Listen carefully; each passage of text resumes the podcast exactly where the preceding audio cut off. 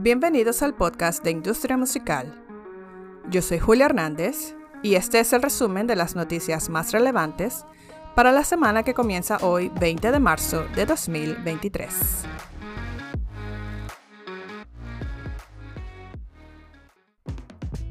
Según la nueva actualización del sitio Loud and Clear de Spotify, la plataforma ha pagado casi 40 mil millones de dólares a la industria musical desde su lanzamiento en 2008. El servicio también dijo que 200.000 artistas representan el 95% de sus pagos, pero solo el 15% de las canciones subidas diariamente.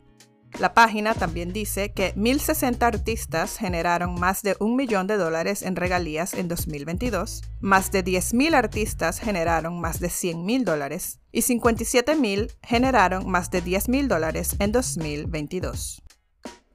El mercado de la música grabada en España tuvo un crecimiento del 12,43% en 2022, alcanzando un total de ingresos de 462 millones de euros, según el balance económico publicado por ProMusicae.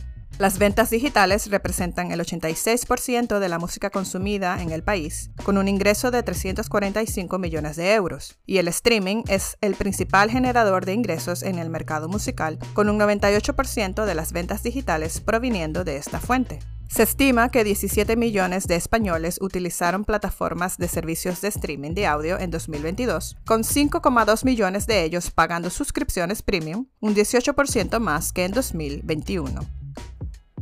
Según el informe de fin de año de la RIA, el valor de la industria de la música grabada en los Estados Unidos creció un 6,1% durante 2022 para superar los 15.870 millones de dólares.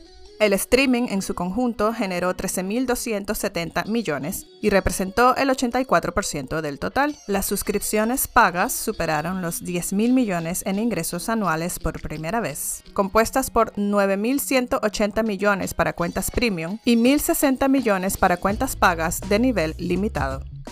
Deezer anunció oficialmente que es el segundo servicio de streaming de música que trabaja con Universal Music Group para explorar nuevos modelos de pago en la industria del streaming, una asociación que la discográfica también anunció con el servicio de streaming Tidal.